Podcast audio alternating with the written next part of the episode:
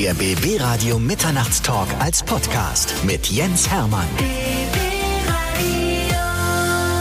So, ich nehme erstmal Haltung an hier, denn es ist ein Sportler bei mir im Studio und zwar nicht irgendein Sportler, sondern René Spieß, ein ehemaliger Bob-Pilot und er ist der Bundestrainer der Bob-Piloten. Schön, dass du da bist. Hallo. Wollen wir ein bisschen deine sportliche Laufbahn mal so ein bisschen aufdröseln und den Leuten mal erzählen, was du so gemacht hast? Ja, Du gerne. kommst ursprünglich aus Winterberg, ne? Korrekt. Geboren 1973. Genau. So auf die Welt gekommen und dann hat dein Vater gesagt, Mensch, wir sind in einer Wintersportgegend, René, wie sieht's aus? Welche Sportart möchtest du? Möchtest du Skifahren, möchtest du Schlittschuh laufen oder lieber Bob-Pilot werden? So war es ähm, wirklich fast. Also ähm, wenn man bei uns aufwächst, dann macht man entweder Skisport oder Kufensport. In der Tat ähm, ging mein erster Weg über Skilanglauf und Biathlon in ganz jungen Jahren. Und da habe ich aber schon festgestellt, dass ich einigermaßen schnellkräftig bin und dementsprechend ähm, bin ich dann zu Bob gewechselt, weil mein großer Bruder dort war. Und dem wollte ich natürlich zeigen, dass er gar nichts auf der Kette hat und äh, ihm mal zeigen, wie man das äh, richtig macht. In welchem Alter hast du angefangen? Ich habe in der Tat sehr früh angefangen. Meine erste Bobfahrt habe ich noch mit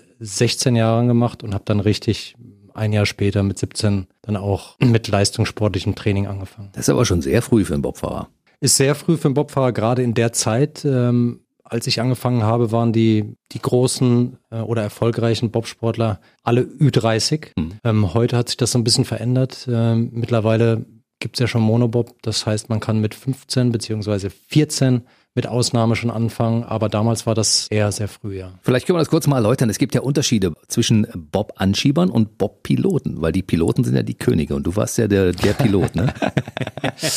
Ja, ähm, das will kein Anschieber hören. Aber es stimmt. Im, Im Prinzip ist es so, dass sich der Pilot um alles kümmern muss. Der muss praktisch sein, sein Team managen. Am Ende liegt es auch äh, an ihm, wenn die Startzeiten dann gut sind, den Bob äh, nach unten zu lenken. Und es ist in der Tat heute immer noch so, dass man von dem Bob-Team Friedrich spricht und äh, die Namen nicht einzeln auflistet. Aber jeder Bob-Pilot weiß natürlich auch, dass er ohne gute Anschieber gar nichts zerreißt. Und als du damals anfingst, hat man gleich gesagt, du bist so der Typ Pilot oder haben sie gesagt, Mensch, fange erstmal als Anschieber an und werde dann Pilot? Wie ist denn das? Ja, das, es gibt ja zwei Wege. Also meistens ist es so, dass man als Anschieber, Anschieberin oder Anschieber anfängt und dann an die Lenkseile wechselt. Bei mir war es aber so, dass ich auch Fußball gespielt habe, dass ich vielseitig ausgebildet wurde als Junger und ich habe gesagt, ich will das jetzt sofort machen. Ich musste dann ähm, auch ein paar Fahrten auf der Bremse machen, aber das äh, hat mir gar nicht gefallen, weil man, wenn du das nicht in der, in der Hand hast, das habe ich heute immer noch als Beifahrer im Auto, das geht gar nicht und dementsprechend habe ich das versucht sofort äh, mit den Lenkseilen. Erklär mal Fahrt auf der Bremse. Das müssen natürlich alle, die mit dem Bobsport nicht am Hut haben, mal erklärt bekommen. Fahrt auf der Bremse, also es gibt einen Pilot, das ist der, der vorne sitzt, der den Bob zu Tal lenkt. Dann gibt es im Zweierbob halt noch einen Anschieber dazu, im Viererbob drei Anschieber dazu. Und die Aufgabe des Anschiebers ist es praktisch, den Bob maximal zu beschleunigen. Dann springt man rein, hält sich fest, senkt den Kopf und wartet, bis es vorbei ist. ähm, die guten Anschieber kennen natürlich auch die Kurven und ähm, üben da noch Gewichtsverlagerungen aus. Aber im Prinzip, ähm, wenn du das erste Mal als Anschieber fährst, dann ist das ungefähr so, als wenn du in einen Käfig aus Metall und ein bisschen Carbon springst und jemand kommt mit dem Vorschlaghammer und haut von links und rechts eine Minute gegen die Wände und dann nimmst du den Kopf wieder rauf und dann, dann hast du es geschafft. Das ist der erste Eindruck. Und du bist einer der wenigen Piloten, die wirklich gar keine Bremse haben. Du hast nur, äh, du hast nur Einfluss auf, auf das Lenkverhalten. Alles andere kannst du gar nicht machen. Anhalten kannst du nicht. Nee, also das ist in der Tat, das war so oder ist so in meiner Erinnerung geblieben, dass ich genau diese Bremse gesucht habe bei meiner ersten Bobfahrt. Aber mir wurde dann so nach sieben, acht Sekunden wurde mir klar, dass mir jetzt keiner mehr hilft und ich muss irgendwie das Gerät jetzt äh, darunter lenken, weil du kannst während der Fahrt kannst du ähm, kannst du nicht anhalten. Also es gibt Notfallsituationen, wenn wenn ein Team gut eingespielt ist und es gibt manchmal die Situation, dass der Pilot, der in diesen schmalen Bob springt, ein Lenkseil abreißt mit dem Fuß und er dann praktisch nur noch ein Lenkseil hat. Und wenn man dann schnell reagiert und eingespielt ist, dann gibt der dem Anschieber eine Information, dann kann der dem vielleicht noch bremsen, aber dann ist auch die Bahn erstmal ruiniert, dann, dann steht die Bahn erstmal einen Tag. Aber das wäre so eine Notfallaktion. Ist man dann weiter in der Bahn, so nach 20, 30 Sekunden, sind die Geräusche so extrem, dass man das fast gar nicht hört unter dem Helm, wenn vorne einer ruft. Und dann ist meistens ein Sturz zur Folge. Also Bobfahren ist auch eine Frage des Vertrauens. Bobfahren ist absolut eine Frage des Vertrauens. Ähm, natürlich das größte Vertrauen hat man meistens in den Piloten, weil der hat es in den Händen. Der ist dafür verantwortlich, ob ein Bob umkippt oder gesund äh, nach unten kommt. Aber natürlich müssen auch die Anschieber das Material vorbereiten und da muss auch jede Schraube sitzen und da darf es auch keine Nachlässigkeiten geben, dass da ein Materialdefekt vielleicht schuld am, am schweren Sturz ist. Deshalb ist das eine Teamsportart und Vertrauen ist da sehr, sehr wichtig. Du hast 1991 angefangen und dann hat es gar nicht lange gedauert. Dann hast du deine ersten Junioren-WM-Siege eingefahren, so drei Jahre später. 91 angefangen und der erste Sieg war, glaube ich, 94 gleich, ne? Ja. Das ist ja auch eine, schon eine fette Karriere, oder? Ja, das, äh, das ging relativ schnell. Es ging relativ schnell vorwärts in den Entwicklungsschritten als Pilot und ja, ging dann relativ schnell im Juniorenbereich, wurde es dann relativ schnell, schnell erfolgreich. Wie ist das eigentlich? Muss man sich gleich entscheiden, ob man im Zweier oder im Vierer unterwegs sein möchte? Das ist sowieso am Anfang so. Heutzutage gibt es ja noch Monobob. Das ist bei den Frauen jetzt olympisch geworden, aber den Monobob nehmen wir schon seit mehreren Jahren für die Ausbildung, weil der nicht so viel Masse mitbringt, weil der ein bisschen leichter zu lenken ist. Das heißt, man wird durch die Hangabtriebskraft nicht so schwer.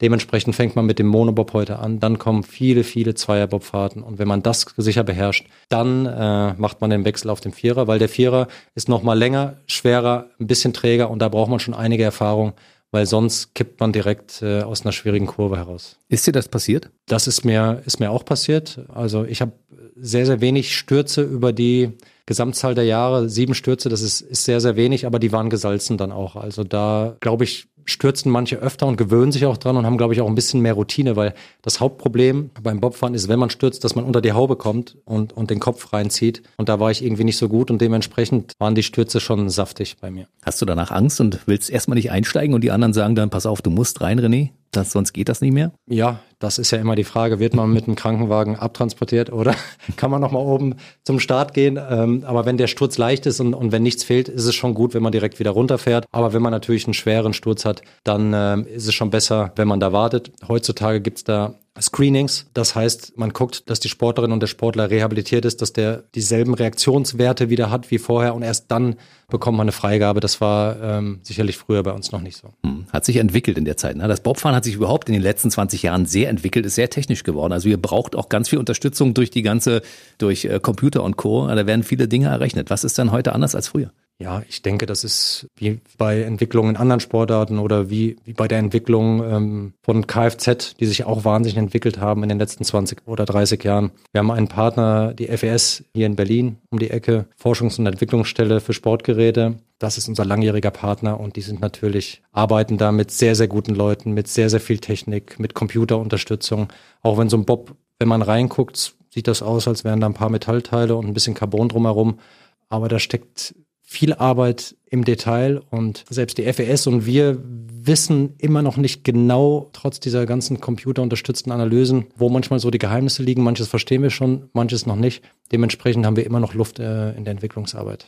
Ich habe öfter schon mal so Bobfahrern so ein bisschen über die Schulter geschaut und festgestellt, die meisten sind gute Handwerker. Das heißt, man muss auch so ein Schweißgerät bedienen können und auch wissen, wie so, ein Schleif, so eine Schleifmaschine funktioniert. Ne? Ja, also das ist wie immer im Leben. So ein Bobpilot hat ja meistens nicht nur drei Anschieber, sondern fünf oder sechs. Und wenn es dann um die Arbeiten am Bob geht, dann suchst du dir immer die ein, zwei raus, die das wirklich gut können, auf die du dich verlassen kannst. Und manche schickst du schon äh, zur Massage. Da sind die dann besser aufgehoben. Von daher ist das genauso wie im Leben inhomogen, aber wenn du ähm, als Pilot einen guten Handwerker in deinem Team hast, ist das sehr, sehr viel wert. Also es gibt auch unter den Bobfahrern Leute, die äh, zwei Hände voller Daumen haben, ja? Also das äh, Genau, und, und meistens auch nur eine linke Hand mit fünf Daumen, die haben schon gar keine Rechte mehr, das gibt's auch, ja.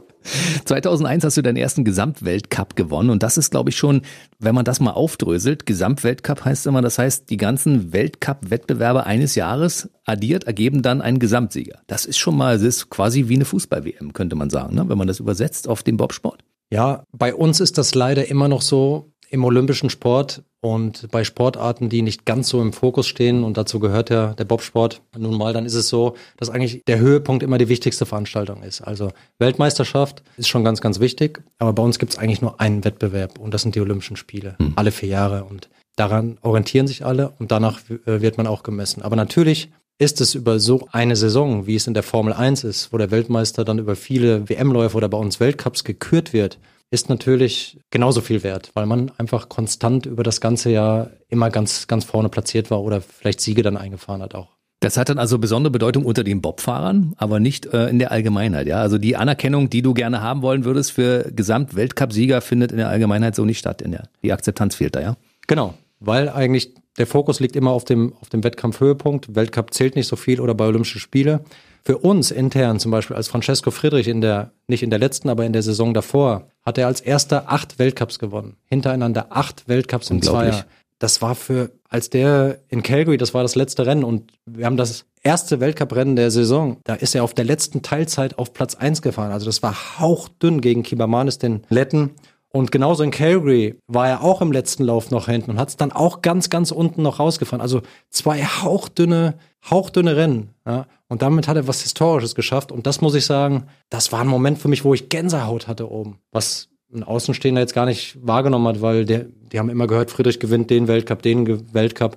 Aber das war für mich so herausragend, dass der es wirklich geschafft hat, achtmal hintereinander bei wirklich großer Konkurrenz, die immer ganz dicht dran waren, achtmal diese Weltcups zu gewinnen. Das war herausragend. Ich glaube, das Problem ist, dass einige unserer Spitzenfahrer aufhören. Wer macht eigentlich weiter und wer ist noch dabei? Nico Walter hat aufgehört. Ähm, Francesco Friedrich fährt noch, oh. genauso wie Johannes Lochner. Und ähm, sie kommen aber jetzt alle in die Jahre. Das ist ähm, so eine goldene Generation. Die werden oder wurden alle 30 in diesem Jahr und die werden jetzt noch weitermachen bis Peking. Und danach, denke ich mal, wird der ein oder andere schrittweise aufhören. Dein Karriereende kommt gleich, aber vorher noch die Olympischen Spiele, weil du warst ja zweimal bei Olympischen Spielen dabei, aber du hast es niemals auf den Medaillenplatz geschafft. Und das ist natürlich für Leute, die so hart arbeiten wie du, auch, glaube ich, immer ein Fiasko, ne, wenn sowas passiert am Ende, oder? Ja, ich habe meinen Frieden geschlossen damit. Es war so, 2002 und 2006 waren wir nicht weit weg zu den Medaillen. Immer knapp, knapp zwei Zehntel, äh, um die zwei Zehntel nach vier Läufen. Das sind fünf Hundertstel pro Lauf. Das ist, ist nichts. Das war sehr, sehr eng. Aber es war so, dass wir es nicht geschafft haben. Das war sicherlich schmerzlich in der damaligen Situation. Im Nachhinein weiß man natürlich, wo diese zwei Zehntel auch liegen geblieben sind. Man wird ein bisschen was anderes machen, aber ähm, das ist nun mal so und ich bin deshalb jetzt nicht unglücklicher in meinem Leben. Kannst du die zwei Zehntel mal übersetzen? Was bedeutet das in Abstand? Äh, ist relativ äh, wenig. Das sind so ja fünf, sechs Meter dann am Ende fünf, sechs, sieben Meter nach vier Läufen nach nach äh, sechs Kilometer Fahrzeit. Das ist ähm, wenn man die nebeneinander stellen würde, die kann man alle gut sehen bis zu Platz 10. Am Ende sind es Zentimeter, die darüber entscheiden, ja. ob jemand gewinnt. Genau. Das ist unfassbar. Stell dir mal ja. vor, wie viel Training da drin hängt und dann geht es am Ende um einen Zentimeter vielleicht, die der andere schneller ist. Ja. Ist ja in vielen Sportarten so, ne? Das ist wie beim Skispringer, der ein bisschen zu spät ist am Schanzentisch oder ein Autorennfahrer, der ein bisschen zu hart eingelenkt hat, zu spät gebremst hat. Ist bei uns auch diese Lenkeinsätze, die vielleicht ein bisschen zu hart waren. Dann fehlen die zwei Hundertstel und dann bist du Vierter und äh, machst keine Medaille. Trotzdem kann sich deine Bilanz ja durchaus sehen lassen. Du bist damit auch nicht unzufrieden, wenn ich dich so angucke. Nein, ich war äh, sicherlich gehöre ich nicht zu den erfolgreichsten äh, Bobpiloten in Deutschland. Wir haben wirklich viel, viel erfolgreichere gehabt, aber ich durfte zweimal zu Olympia fahren. Ähm, wir durften Medaillen gewinnen bei, bei EM und, und bei WM. Warum es nicht gereicht hat zu mehr, das weiß ich heute. Und ich würde es ein bisschen anders machen, aber das ist alles gut so. Du weißt heute, woran es gelegen hat, dass du nicht besser ja. warst, als du warst? Ja, also wenn du, ja, so wie andere Kollegen oder so wie ich, diese Trainerlaufbahn dann einschlägst, dann siehst du ja an ganz, ganz vielen Beispielen, die ähnlich sind zu deinem Verlauf, was die Leute für Fehler machen und was ich auch gemacht habe. Da gibt's immer wieder die gleichen Situationen. Mit der Erfahrung aus meiner Laufbahn, als ich älter wurde und jetzt vor allen Dingen als Trainer, ich bin ja jetzt auch schon 14 Jahre im Trainerberuf, würde ich viele Dinge anders machen. Erzähl mal ein paar Beispiele. Also erstmal trainingsmethodisch würde ich anders arbeiten. Das hat sich schon enorm entwickelt. In den letzten Jahren sind viele Ansätze aus dem Sprintbereich zu uns gekommen. Ähm, das hat sich wahnsinnig geändert. Ich wüsste im Material Sachen, die ich, die ich ganz anders machen würde. Wir haben ja auch mit einem Sponsor zusammen von uns Bobs gebaut, selber gebaut. Da wüsste ich viele Fehler, die ich nicht mehr mache und, und wäre sofort auf einem anderen Niveau. Es war so, dass ich immer eine sehr gute Stimmung in meinem Team hatte. Mhm. Und ähm, das war die oberste Prämisse. Heutzutage würde ich viel mehr äh, selektionieren und wirklich um Gold kämpfen und nicht darum, dass man sich später noch gut versteht. Das muss man ganz klar trennen. Das ist äh, einer der Hauptfehler äh, unserer Aktiven, dass sie sehr romantisch denken, dass die sich immer gut verstehen wollen und dass sie dementsprechend auch die Entscheidungen nicht, nicht hart genug treffen, um am Ende Gold zu gewinnen. Das sind einige Beispiele. Zu viel Harmonie im Team ist also schadet quasi der Bilanz unterm Strich, ja? Naja, also am besten ist es natürlich, wenn du ein harmonisches Team hast, was absolut leistungs leistungsbereit ist und, und, und auch von der Leistung am oberen Limit arbeitet. Da gibt es auch Beispiele. Das ist natürlich das Optimum, aber das ist eher noch selten. Sponsoring hast du kurz angesprochen. Es gibt ja so große Firmen, zum Beispiel auch eine Firma L&B, die sitzt ja auch zum Beispiel in Brandenburg und unterstützt so den Bobsport sehr aktiv. Das ist auch wichtig, dass ihr Unterstützung von außen bekommt, weil ansonsten der, Sportverband kann das gar nicht leisten, was ihr alles braucht an Material und dann an Geld, um ordentlich an den Start gehen zu können. Also der Sportverband, der Spitzenverband, deckt schon sehr, sehr viel ab, schon mehr als, äh, als zu unserer aktiven Zeit. Aber die ganzen Pilotinnen und Piloten sind Unternehmer. Die müssen sich viel selber kaufen, viel selber organisieren, Trainingslager machen. Und wenn du da keine Partner hast, dann hast du eigentlich auch keine Chance. Das heißt also, wenn Sponsoren jetzt sagen, Mensch, das ist ja eine gute Idee. Ich könnte ja eigentlich den Bobsport ein bisschen unterstützen. Ja, und der René Spieß ist auch ein sympathischer Typ als Bundestrainer. Also der kann sich auch sofort bei euch beim Verband melden und sagen, ja, ich würde das gern machen wollen. Das auf jeden Fall. Sponsoren sind, sind immer immer herzlich willkommen bei uns. Und wenn man wirklich Interesse hat, in der besten äh, Sportart der Welt oder die beste Sportart der Welt zu sponsern, sind alle immer herzlich willkommen. Die beste Sportart der Welt, wir haben es gerade gehört. Ja, logisch ist das immer aus der Sicht des Betrachters. Ist ja so ein Fußballer, würde was anderes sagen, Formel 1-Fahrer, aber als Bob-Pilot sagt man natürlich, Bob ist die beste Sportart der Welt. Trotzdem musstest du 2007 aufhören und zwar verletzungsbedingt damals, ne? Genau, ich äh, hatte eine Verletzung 2006. Also ich habe eigentlich eine große Verletzung im Rücken gehabt mit einem Bandscheibenvorfall. Der war relativ schwer, so dass ich kaum richtig gehen konnte. Da habe ich mich dann zurückgekämpft zu den Olympischen Spielen 2006 und habe mich dann nochmal relativ schwer an der Oberschenkelrückseite verletzt, bevor ich in die Saison gegangen bin. Und das war, glaube ich, so ein Tropfen in den Eimer, der das fast zum Über oder in das fast äh, zum Überlaufen gebracht zum Überlaufen hat, ja. gebracht hat. Und ich glaube, das war einfach dann eine Entscheidung, weil ich mental ausgebrannt war und habe dann aufgehört, weil ich einfach auch schon eine Perspektive im Verband hatte, um dort als Trainer zu arbeiten. Da reden wir gleich mal drüber im Detail. Aber hättest du 2006 in äh, Lake Placid war es damals, glaube ich, ne? Ähm, 2002 war Turin, 2006 äh, Salt Lake City. 2002 war Salt Lake City, 2006 Turin. Wärst du äh, in die Medaillen gefahren? Hättest du weitergemacht damals, trotz Verletzung? Könnte sein, dass, dass ich, dass wir, dass ich dann noch weitergemacht hätte bis bislang, aber das habe ich auch noch gar nicht drüber nachgedacht. Könnte sein, weiß ich aber nicht. Aber du hast ja relativ jung aufgehört als aktiver Sportler und hast ja. natürlich aber das Potenzial genutzt, was du mitgebracht hast, weil du hast ja innerlich noch gebrannt, hast gesagt, euch zeige ich's Leute. Ich bin zwar selbst nicht Olympiasieger geworden, aber als Bundestrainer schaffe ich das. Und du warst früher der Assi, der Assistent von Christoph Langen, der das lange Zeit geleitet hat. Ja. Hat also, er gleich gesagt, komm mal zu mir? Nee, hat er nicht gesagt, sondern 2006 habe ich aufgehört. Ab 2007 habe ich dann als Nachwuchstrainer bei uns äh, am Stützpunkt in Winterberg gearbeitet in Nordrhein-Westfalen. Habe also die ganzen Schulen durchlaufen, bin dann punktuell immer mal wieder im Europacup im Einsatz gewesen. Und die Anfrage kam dann nach den Olympischen Spielen 2010 von Christoph Langen und äh, der hat mich dann gefragt, ob ich wieder mit in die A-Mannschaft gehe und äh, sein Stellvertreter werde. Und ähm, deshalb bin ich seit 2010 in der A-Mannschaft als Trainer unterwegs. Und 2016 hast du ihn beerbt, im April. Genau. Ich bin jetzt im fünften Jahr als Cheftrainer. Die Zeit, Zeit rast, ja. Das ist Wahnsinn. Das ist witzig. Die haben dich damals eingestellt und gesagt, dem geben wir mal sicherheitshalber nur einen Zwei-Jahres-Vertrag. Wir müssen mal gucken, wie der sich so entwickelt, ne? Und dann hast du dir wieder um als Ansporn genommen, Freunde, daraus machen wir aber einen Unbefristeten, oder?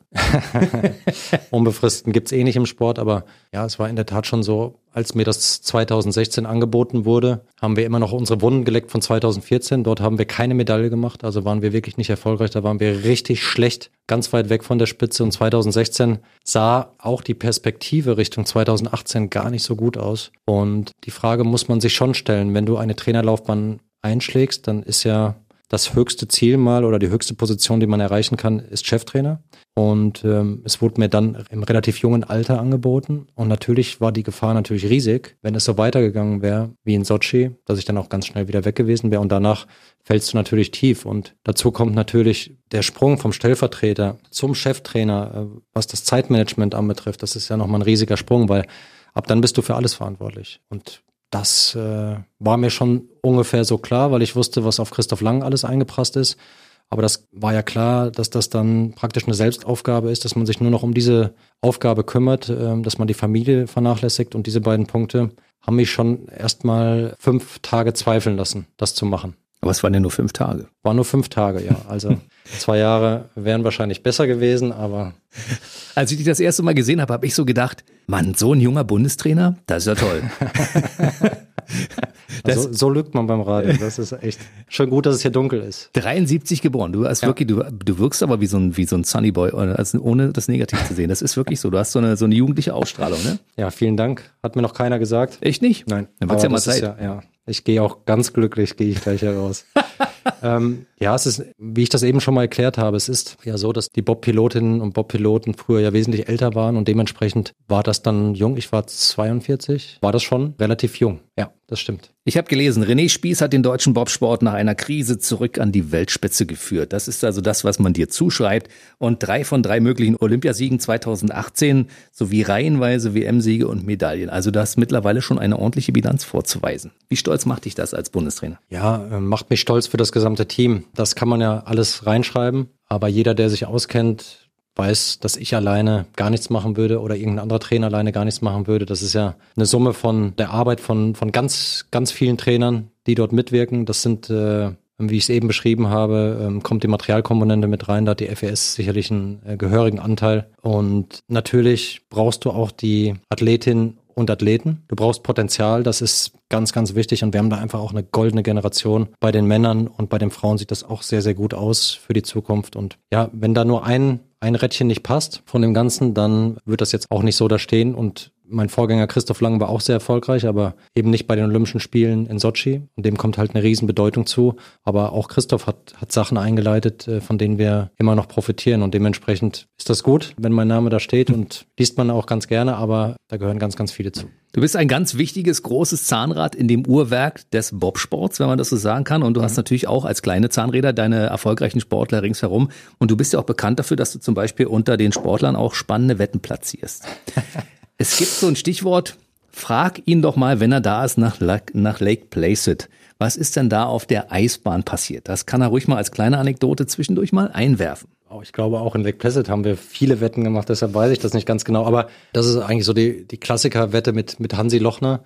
Dort gibt es so eine Schikane nach der Kurve 14. Da bandelt man meistens an. Ähm, da braucht man schon ein paar Läufe, um da gerade durchzukommen. Da machen wir eigentlich immer, immer eine Wette ob die da durchkommen. Und natürlich sagen die Sportler von sich, dass sie im ersten Lauf sofort da durchkommen. Und ich weiß aber, wie schwer das ist. Und ich glaube, das letzte Mal ähm, habe ich mit Hansi Lochner gewettet und der Verlierer hätte dann einen Tag so eine Hühnermaske aufsetzen müssen. Ihr wettet nicht um Geld, sondern ähm, nur um ähm, so eine Juxpreise, ja? Ja, wir wetten um, um solche Sachen und äh, mir war klar, dass er die aufsetzt äh, nach der ersten Fahrt. Das war ihm nicht, nicht so bewusst. Aber nachdem er dann wirklich zweimal in die Wand eingeschlagen ist nach der Kurve 14, hat er sich auch ganz tapfer diese, diese Mütze aufgesetzt und hat dann die nächste Bahnbegehung und alle weiteren Aktionen mit dieser Hühnerkappe auf dem Kopf sitzend ertragen müssen und sich zum Gespott der Bobfahrer gemacht, ja. Wie ist denn deine Bilanz? Gewinnst du mehr Wetten oder verlierst du? Also, ich habe so einen Grundsatz. Ich weiß nicht, ob ich jetzt dann zu viel verrate für die anderen. Ich wette ja meistens nur, wenn ich mir sehr, sehr sicher bin. Ich verstehe. Auch wenn sich das nicht so anhört. Und äh, von daher würde ich jetzt aus meiner Einschätzung sagen, dass ich sehr, sehr viele Wetten gewinne, aber wahrscheinlich sehen das die anderen so ein bisschen anders. Und du hast aber auch schon welche verloren, entnehme ich dem? Und das heißt, du bist auch schon mit Hühnerköpfen und ähnlichen Sachen rumgelaufen? Oder wie sehen dann die Wetteinsätze aus? Oder kannst du das dann aussuchen, was du davon machst? Also die Wetten, die ich verliere, da gibt's eigentlich nur ganz, ganz kleine Wetteinsätze. Aber äh, nein, das ist nicht so. Aber so ein beliebtes Spiel ist auch, dass man Leute bedient beim Essen. Und ich habe schon ausreichend auch aktive beim Essen bedient, die sich dann auch schon mal so ein kleines Böhnchen haben bringen lassen oder eine Olive. Also ich habe da schon ein paar Kilometer gemacht äh, vom Buffet zum, zum Tisch. Das heißt, du willst jetzt auch nie einstellen, du wirst weiterhin wetten, ja? Ja, das, das mache ich gehört einfach, dazu. Das, das gehört einfach auch dazu. Wenn ich nerve, dann, dann sollen die mir das sagen, aber meistens kommen die auch selbst und das bringt immer ein bisschen Spaß und ja, lockert die ganze Sache auf. Aber Absolut. natürlich gibt es auch immer Grenzen und es gibt Zeitpunkte, wo man das gut machen kann und da hat es auch Platz und es gibt natürlich auch Zeiten, wo sowas gar keinen Platz hat. Erfolgreiche Bobsportler, erfolgreiche Wettbewerbe, gute Wetten. Kann man das so zusammenfassen? Ja, ich würde es eigentlich in umgekehrter Reihenfolge zusammenfassen, weil die Wetten sind schon die Highlights eigentlich bei uns.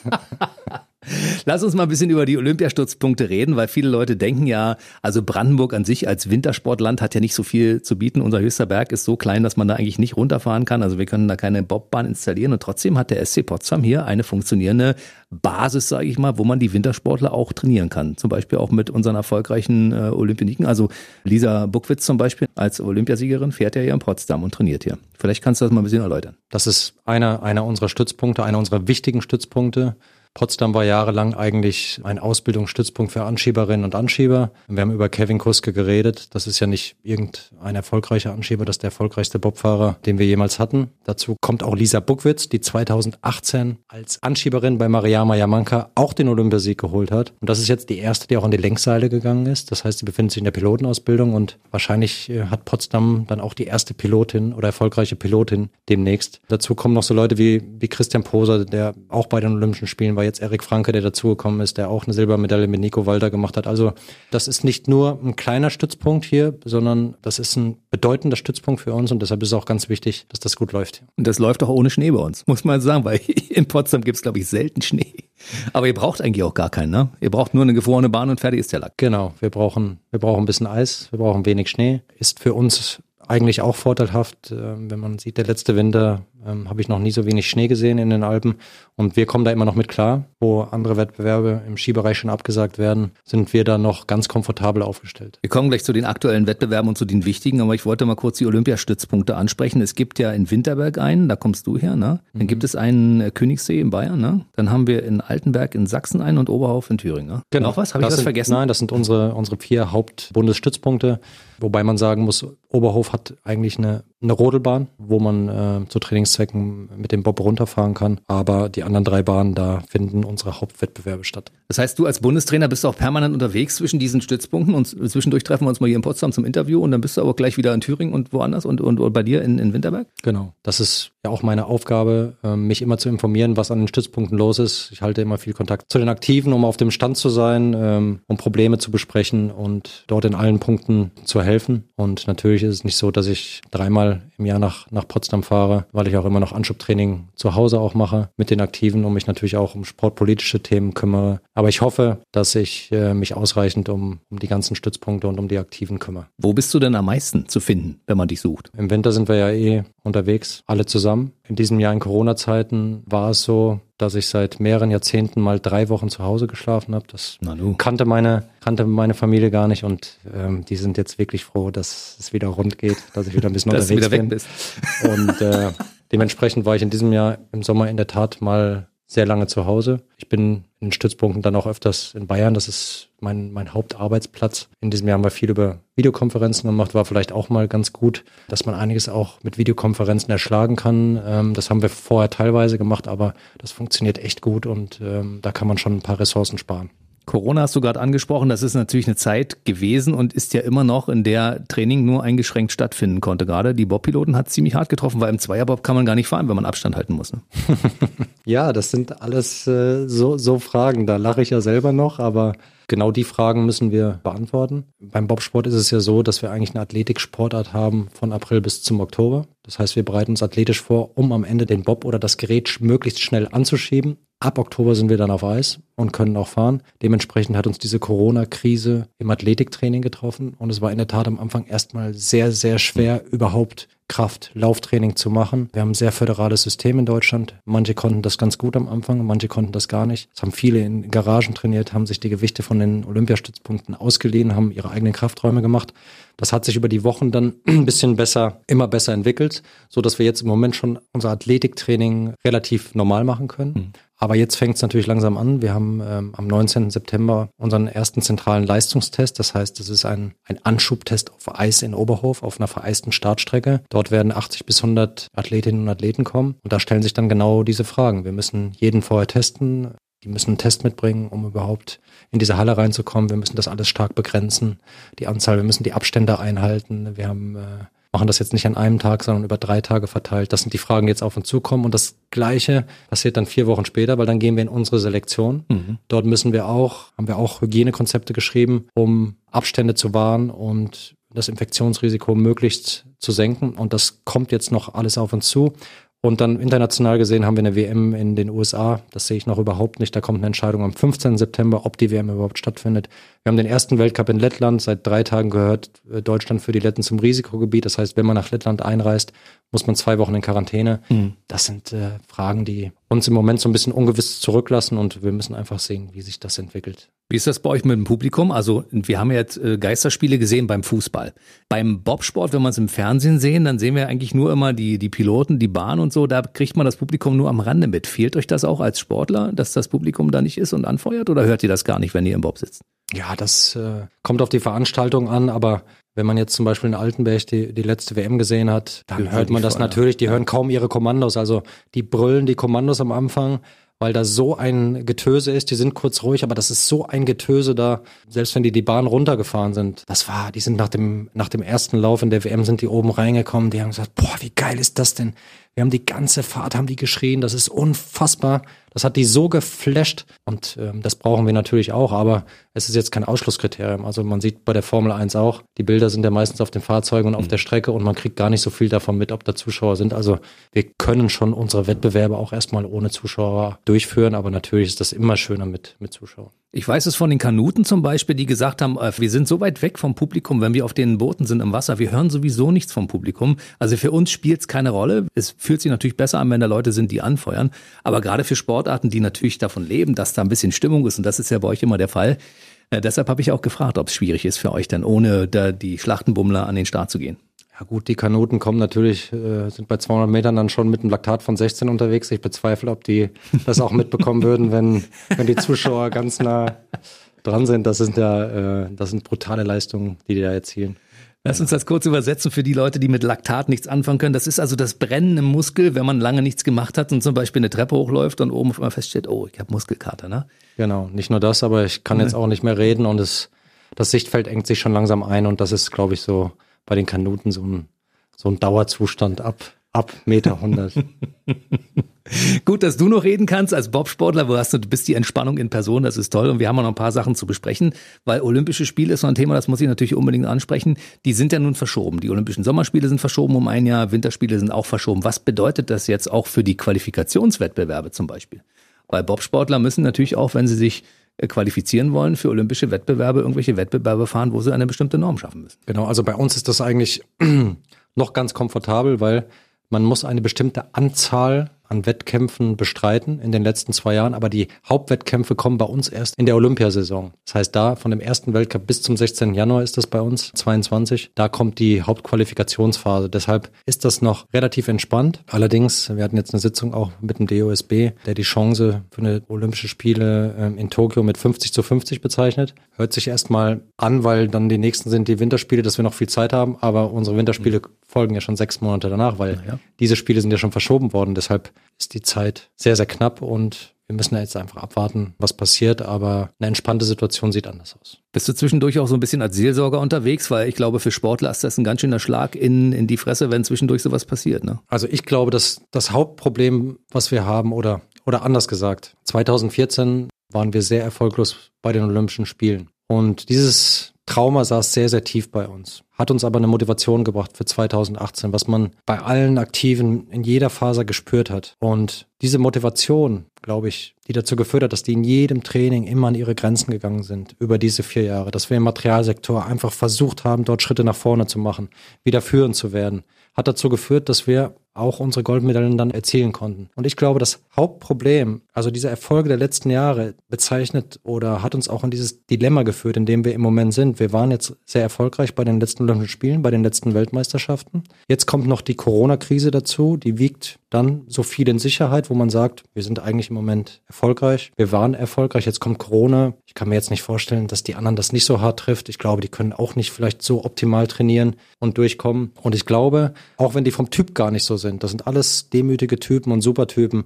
Aber ich glaube, dass das die größte Gefahr ist, dass wir jetzt in jedem Training so ein bisschen verlieren und so ein bisschen in Sicherheit wiegen, dass da das böse Erwachen kommen kann am Ende. Weil es wird mit Sicherheit wieder drei, vier Teams geben, die komplett durchziehen, die motiviert sind, die das letzte Mal vielleicht keine Medaille gemacht haben und die wollen uns schlagen. Und ich glaube, das ist so ein bisschen das Dilemma, in dem wir uns befinden. Und da müssen wir einfach sehen, ich weiß nicht, ob das gelingt, aber wir müssen immer wieder darauf hinweisen und darauf aufmerksam machen, dass wir bis 22, bis zum Februar 22 jetzt wieder einen Gang hochschalten müssen und wirklich am Limit arbeiten müssen. Sonst werden wir den Erfolg nicht einfahren. Siehst du, und deshalb sind wir so froh, dass du unser Bundestrainer bei den Bobfahrern bist, weil du genau das durchsetzen wirst. Ich meine, dieses Trauma, was du selbst als Sportler erlitten hast, wenn ich es mal so bezeichnen darf, dass du gesagt hast, ich habe nie die Olympiamedaille geholt, aber ich hole sie mir mit meinen Sportlern. Sorg dafür, dass du jetzt unser Team dahin bringst, wo sie hingehören, an die Spitze.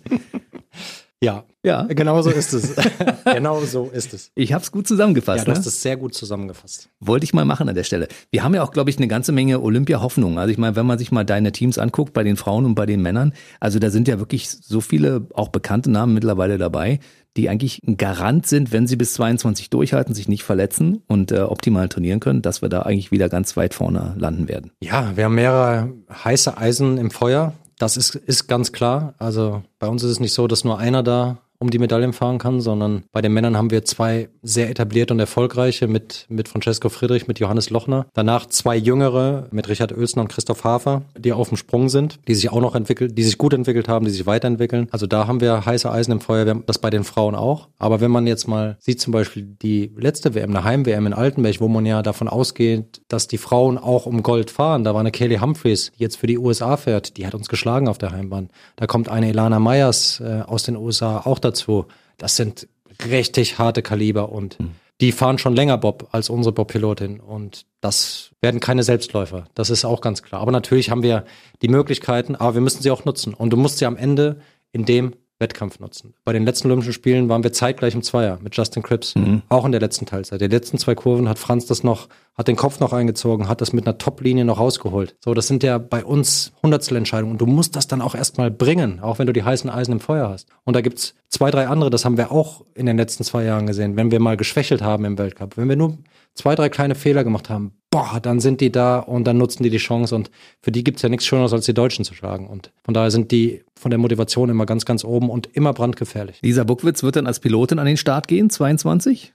Das ist eine gute Frage. Also ähm, Lisa hat eine super Entwicklung gemacht die letzten zwei Jahre. Man muss natürlich ehrlich sagen, dass die vier Pilotinnen, die jetzt oben sind, dass die wesentlich mehr Erfahrung haben als Lisa. Und für mich ist Lisa ganz klar eine Pilotin für 22 bis 26. Mhm. Wir haben eine offene Selektion. Das heißt, es ist kein Damenteam gesetzt. Und wenn sie in diesen drei Selektionsrennen, die wir in Winterberg, Königssee und in Altenberg durchführen, wenn sie sich dort in den Weltcup fährt, wird sie auf jeden Fall ihre Chance bekommen. Aber man muss die Kirche auch immer im Dorf lassen und muss auch so Athletinnen behutsam aufbauen mit vielen Fahrten. Aber ich bin mir ganz, ganz sicher, dass sie spätestens 22 bis 26 eine tragende Rolle spielen wird. Aber sie könnte als Anschieberin auffahren. Also wenn, wenn sie nicht Pilotin ist, äh, 22, dann kann sie auf jeden Fall als Anschieberin im Wettbewerb dabei sein. Oder setzt sie sie dann gar nicht ein? Ja, das kommt auf die athletische Verfassung an. Wir haben ein sehr, sehr starkes Damenteam auch bei den Anschieberinnen.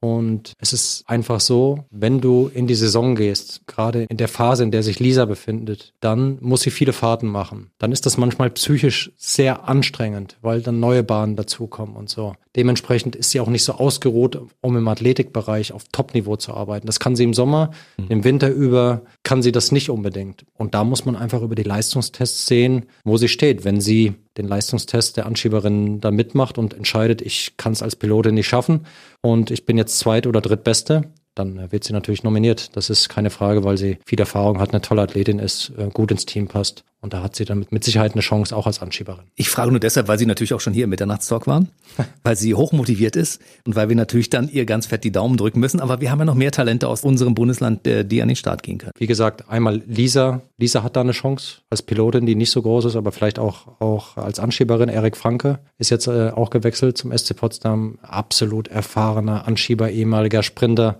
der einen ganz großen Stellenwert bei uns in der Mannschaft hat und der für mich ein ganz, ganz sicherer Kandidat ist für 22. So, dann lass uns mal ganz kurz noch den Rest des Jahres nochmal schauen. Was passiert jetzt noch für, für die Sportler? Wo kann man Bobsport verfolgen? Vor allen Dingen für alle, die jetzt sagen, Mensch, René Spieß hat ja mal richtig aus dem Nähkästchen geplaudert. Da habe ich ja Lust, mal mir ein bisschen Bobsport anzugucken. Es wird ja auch teilweise in den Sportkanälen übertragen. Erzähl mal ein bisschen was. Ja, es ist so, ähm, dass wir jetzt erstmal mit nationalen Selektionsrennen bei uns starten, mit den Nominierungsrennen beginnen am Anfang der Saison. Da ist noch nicht sicher, ob überhaupt Zuschauer zugelassen werden. Dann haben wir traditionell mehrere Weltcups in Europa mit Altenberg, mit Winterberg, mit Königssee. Da gibt's eine Seite ibsf.org, da kann man diese ganzen Termine einsehen. Und da sind natürlich die Zuschauer herzlich willkommen, wenn es dann Corona zulässt. Und natürlich laufen wir auch in den öffentlich-rechtlichen ARD und ZDF. Dort gibt es dann auch immer entweder Zusammenfassungen oder halt auch Live-Berichte im Winter. Und da kann man unsere Sportart eigentlich immer gut verfolgen. Und dazu gibt's auch noch einen Sender auf ibsf.org, wo man dann live dabei sein kann. Siehst du, und bei den Privatis darf der Bundestrainer sogar mal eine Dreiviertelstunde ausführlich über seine Geschichte erzählen. Das ist ja auch nicht schlecht, oder? Nein, das ist auf jeden Fall immer gut für unsere Sportart, ähm, dass wir die präsentieren können und ähm, dass es Aufmerksamkeit für die Sportart gibt. Und deshalb bedanke ich mich auch ganz herzlich, dass ich hier sein darf. Und ich freue mich, dass du heute da warst und mal ein bisschen erzählt hast. Also ich wünsche dir natürlich viel Erfolg für das, was du dir vorgenommen hast. Das ist ja eine ganze Menge. Das ist schon ein ganz schöner Berg, den zu erklimmen gilt, aber ich weiß, dass du der richtige Mann dafür bist, um da ganz weit nach oben zu kommen. Wo liegt der Brief mit dem Geld? Den bekomme ich unten am Ausgang dann oder gibst du mir den jetzt? Nö, das war einfach nur so. Ich habe es einfach gesagt. Ich sage mal, was ich fühle und was ich so denke. okay. ne? Dafür bin ich bekannt und berühmt. Deshalb wollte ich das mal kurz loswerden. ibs.org ibsf.org ist die Internetadresse. Da kann man sich informieren. Da gibt's Informationen. Ansonsten, wenn man sich über dich informieren möchte, findet man dich auch in den sozialen Medien? Nein. Das ist schade. Ich habe mich aus denen verabschiedet, weil ich werde verrückt bei meinen Sportlerinnen und Sportlern. Meine Tochter zeigt mir manchmal Bilder, aber ich will das alles gar nicht sehen, sonst werde ich verrückt und dementsprechend bin ich dort nicht zu finden. Eine der wenigen Gelegenheiten, mal ein bisschen intensiver mit dir Kontakt aufzunehmen, ist einfach, sich diesen Podcast hier anzuhören und unten drunter vielleicht mal einen kleinen Kommentar abzulassen. Und da wir das jetzt wöchentlich machen und äh, meine Nummer ja auch immer durchgesagt wird am Ende der Sendung, ist das ja auch kein Problem. Dann ist jetzt die Gelegenheit, deine Telefonnummer zu nennen, bitte. das ist die 0800 4765. Für nur 6,49 Euro pro Minute darf man ihn auch anrufen, auch nach Feierabend und gerne am Wochenende, allerdings dann zum doppelten Tarif. Genau so, so ist es. René Spieß war heute bei uns, der Bundestrainer der Bob-Nationalmannschaft. Schön, dass du dir die Zeit genommen hast und jetzt sind wir alle mal wieder ein bisschen im Bilde, was so im deutschen Bobsport passiert. Vielen Dank. Bis zum nächsten Mal. Tschüss. Der BB Radio Mitternachtstalk. Jede Nacht ab 0 Uhr. Und der neueste Podcast jeden Mittwoch.